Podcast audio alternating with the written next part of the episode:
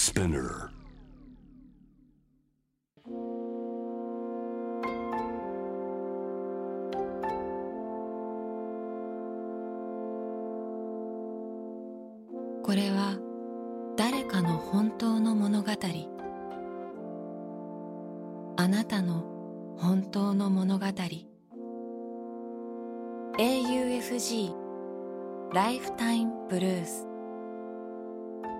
This program is brought to you by au フィナンシャルグループ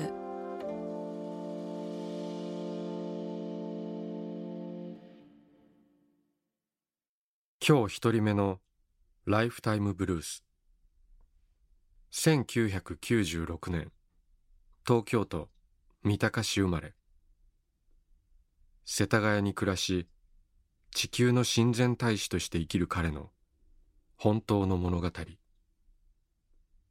自由。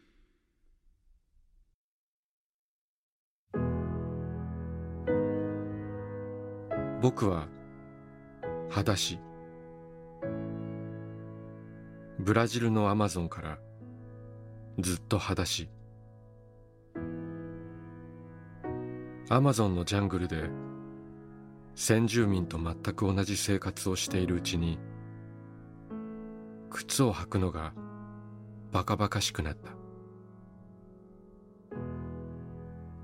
東京のコンクリートジャングルに裸足は答えるがそれでも僕は土を探してはその湿った感触を楽しんでいる。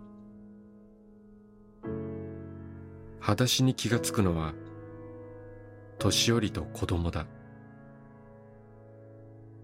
最初はおやっとするがその後笑ってくれる。彼らは神に近い存在なのだ。なぜ裸足なのか。その問いには一冊の本が書けるくらいの答えがある。まず自由であるから。靴が壊れたから前に進めないと言い訳したくない。次に人間が本来持っている力を失いたくないから。靴たるものができるはるか以前古代から人間は裸足なのだ。足の裏にはクッション性がもともと備わっており裸足が膝への痛みを和らげる。靴を履いていると森林伐採するブルドーザーの気分になる。靴があるとゴミが落ちていようがミミズが助けを求めていようが関係なく踏み進めてしまう。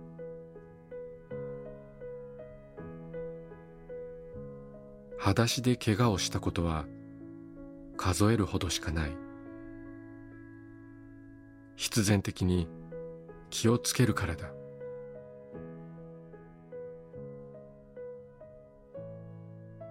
足が常に外気に触れているのはこの上ない開放感である。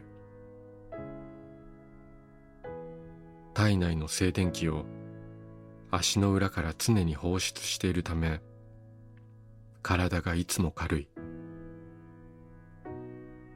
海外なんかではお金を取って裸足素足でいることをアーシングと呼びそれを教えたりしているのが面白い。裸足で歩くことは生き方そのものである。ゆっくりのんびり足元に生えている。タンポポを観察しながら歩いたっていいじゃないか。そんなことを思いながら僕は今日もアスファルトの上を素足で裸足で歩いている。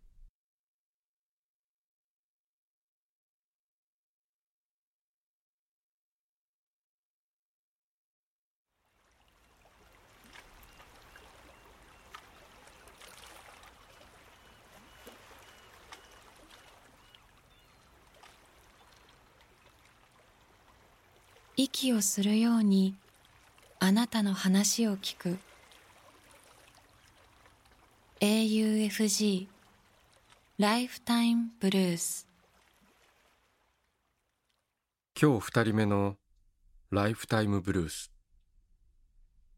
1964年北海道札幌生まれ。結婚し札幌に住む彼女の本当の物語。家出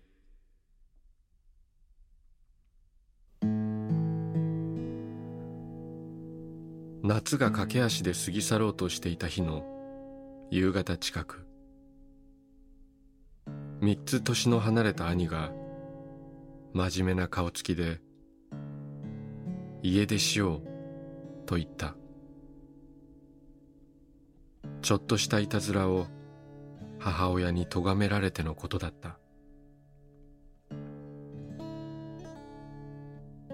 家出という魅力的なちょっと大人になったような響きに惹かれ私は少しワクワクしながら兄を信じてついていくことを決めた。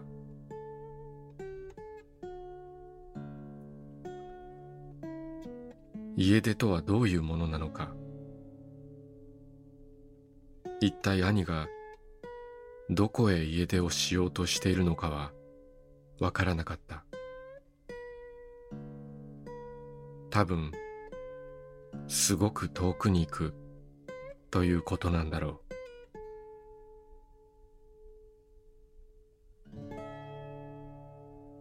遠くといってもこれまで行ったことがあるのはせいぜい一つ隣の丁目にある児童公園くらいまでだったから家出はそれより少し遠いくらいだろうか。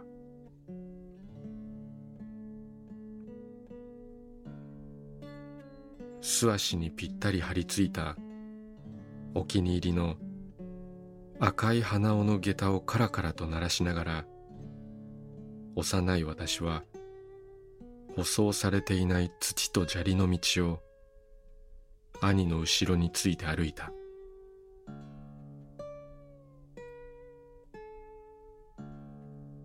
太陽はほんの少し傾きかけていたけれどギラギラした熱い日差しが濃い緑の葉や地面の石ころを眩しく照らしていた。やがてそのてっぺんがどこにあるのかわからないほど背の高いポプラ並木が風に揺れる中を抜け緑の中をしばらく歩くと一面アスファルトの大きな通りに出た。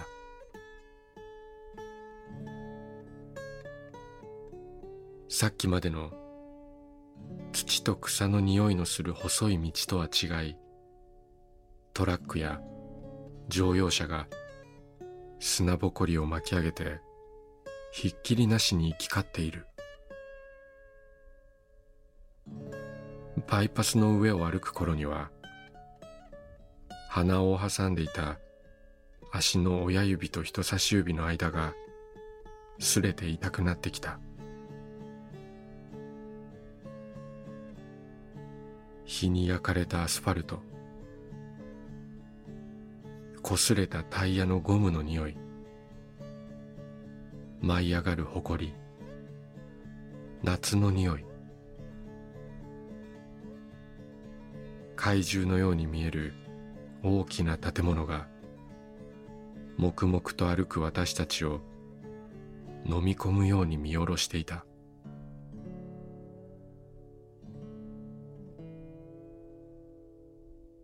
一体どこまで歩けば家出は終わるんだろう。ねえお兄ちゃんどこまで行くの？兄の背中に向かって聞いてみた。お父さんのところ。振り向きもせず黙々と歩きながら兄が答えた。兄は私も知らない見たこともない道をどうして知っているんだろう。前を行く兄の背中を見つめながら遅れないように必死に歩いた。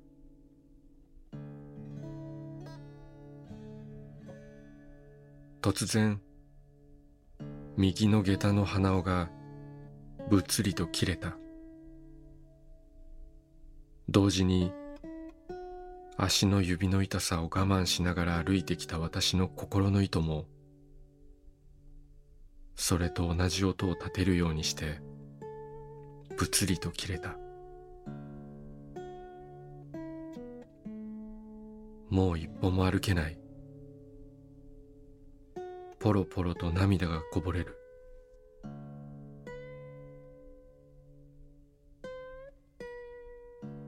泣くな。ほら貸してみ。兄は初めて足を止めて一度も直したことはないはずなのに下駄の切れた赤い鼻を懸命に結び直してくれた。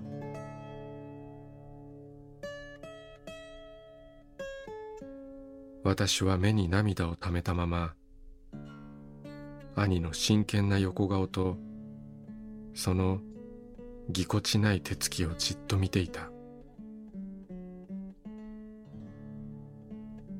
兄は小さな妹が何とか泣き止んで歩いてくれないと自分まで心が折れてしまいそうだったからに違いない。ここまで一度も後ろを振り向かずに歩いてきたのは兄も泣きそうだったからなのかもしれない。兄はさっきより少しきつくなった下駄を私の右足に履かせてくれた。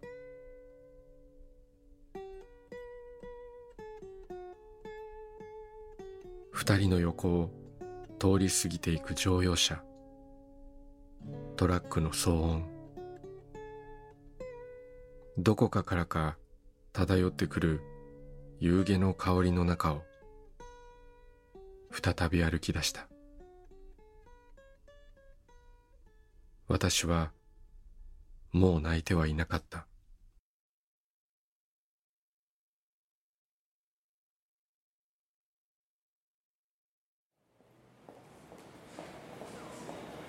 あなたの物語に耳を澄ます。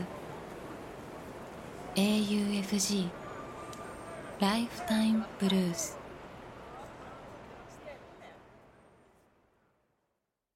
今日三人目のライフタイムブルース1969年。埼玉県生まれ。東京で公務員として働く彼女の本当の物語。チャレンジ。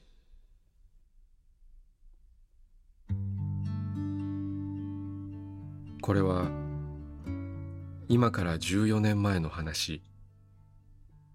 私が37歳の時のことです。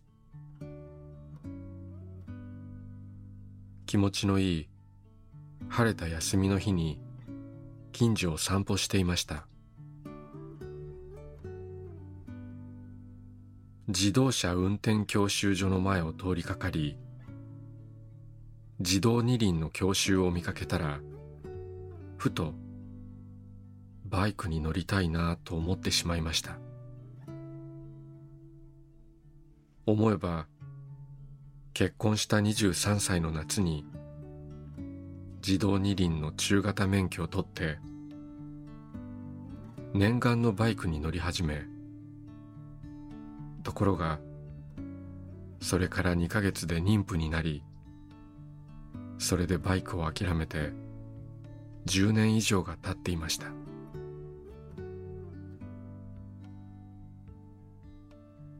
バイクを諦めた時お腹の中にいた娘も中学生。40歳になる前に何かにチャレンジしようと考えていた私にやるなら今だと神の啓示があったように思えました。思い切って入った教習所で入学の相談をしたところとりあえず私は中型免許を持っているので大型バイク免許取得のコースに勢いで申し込んでしまいました。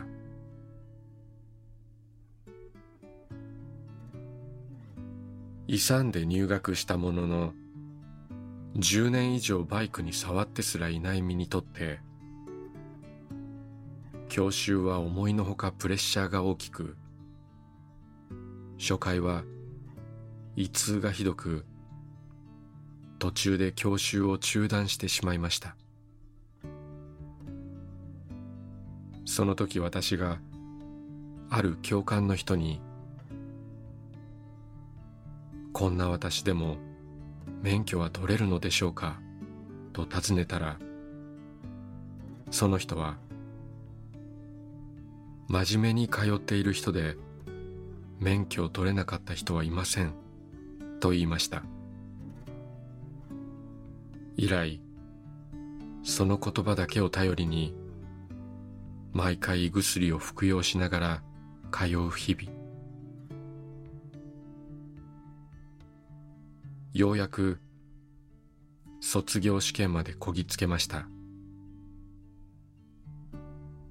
けれど脱輪してあえなく失格。追加で教習を受け2回目の卒業試験の前にさらに予習の講習を受けて準備万端。でもまたダメなのではという不安が頭をよぎります。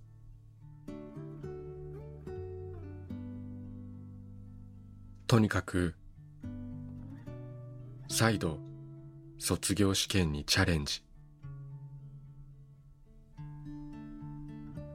不安な気持ちで始まった卒業試験。前回脱輪した苦手な課題の手前の場所に免許を取れなかった人はいませんと私に言った教官の姿を見つけました。そしてその教官が私に向かってガッツポーズをしてくれました。すると私の不安な気持ちは消え落ち着いて課題をこなすことができました。合格。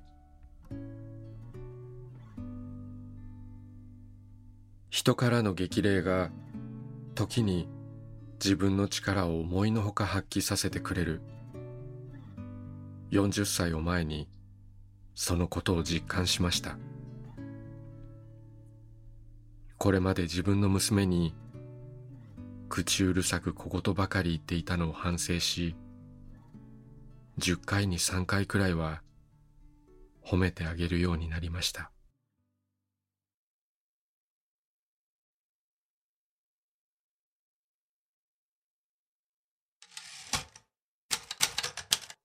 UFG ライフタイムブルース」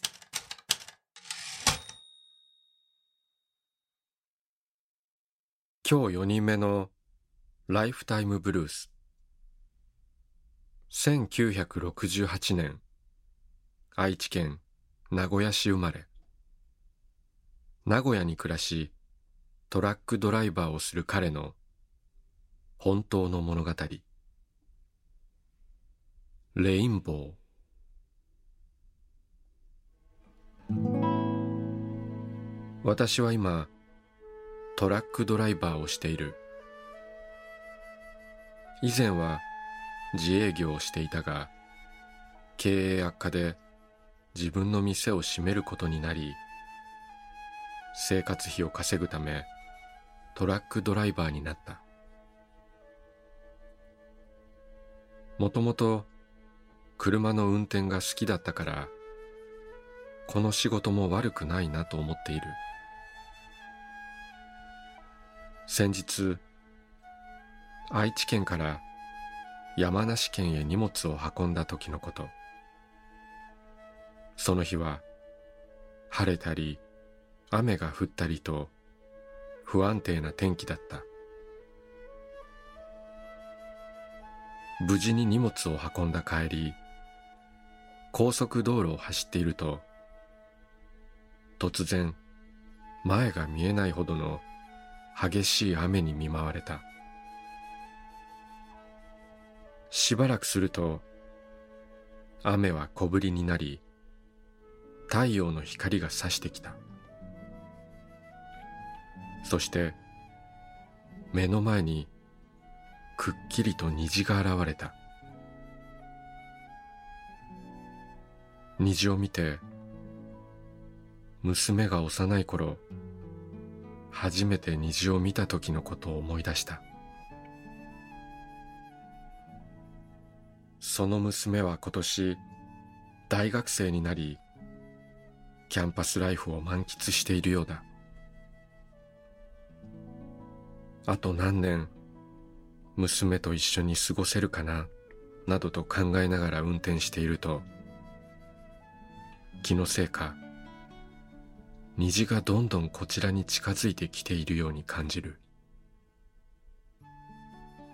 やがて真正面フロントガラスに虹が重なったように見えた次の瞬間虹は消えていた。一瞬頭の中がハテナでいっぱいになったがどうやら私は虹をくぐり抜けたのだ。53年間生きてきて初めての経験だった。その日は7月7日娘の誕生日だった「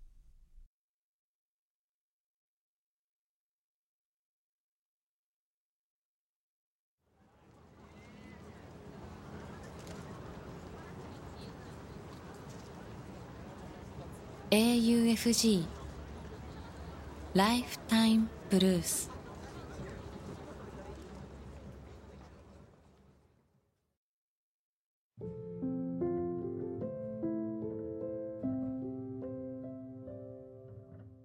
小田切城のナビゲートでお送りしてきました「ライフタイムブルース」いかがだったでしょうか？この番組では皆さんからのライフタイムブルース。人生の物語を募集しています。物語の条件は事実であること。ただそれだけです。短くて構いません。内容テーマスタイル。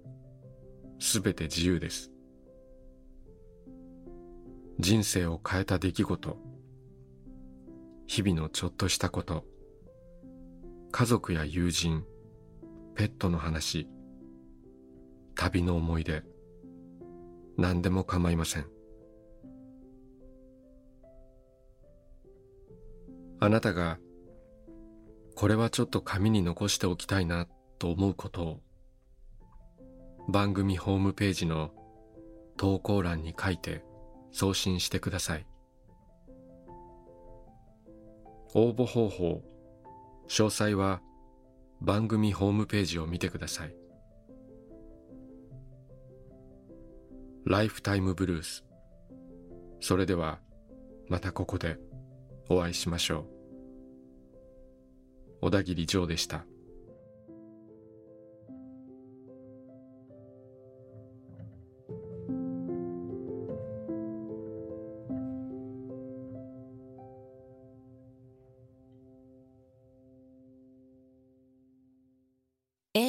AUFG ライフタイムブルース」This program was brought to you by au フィ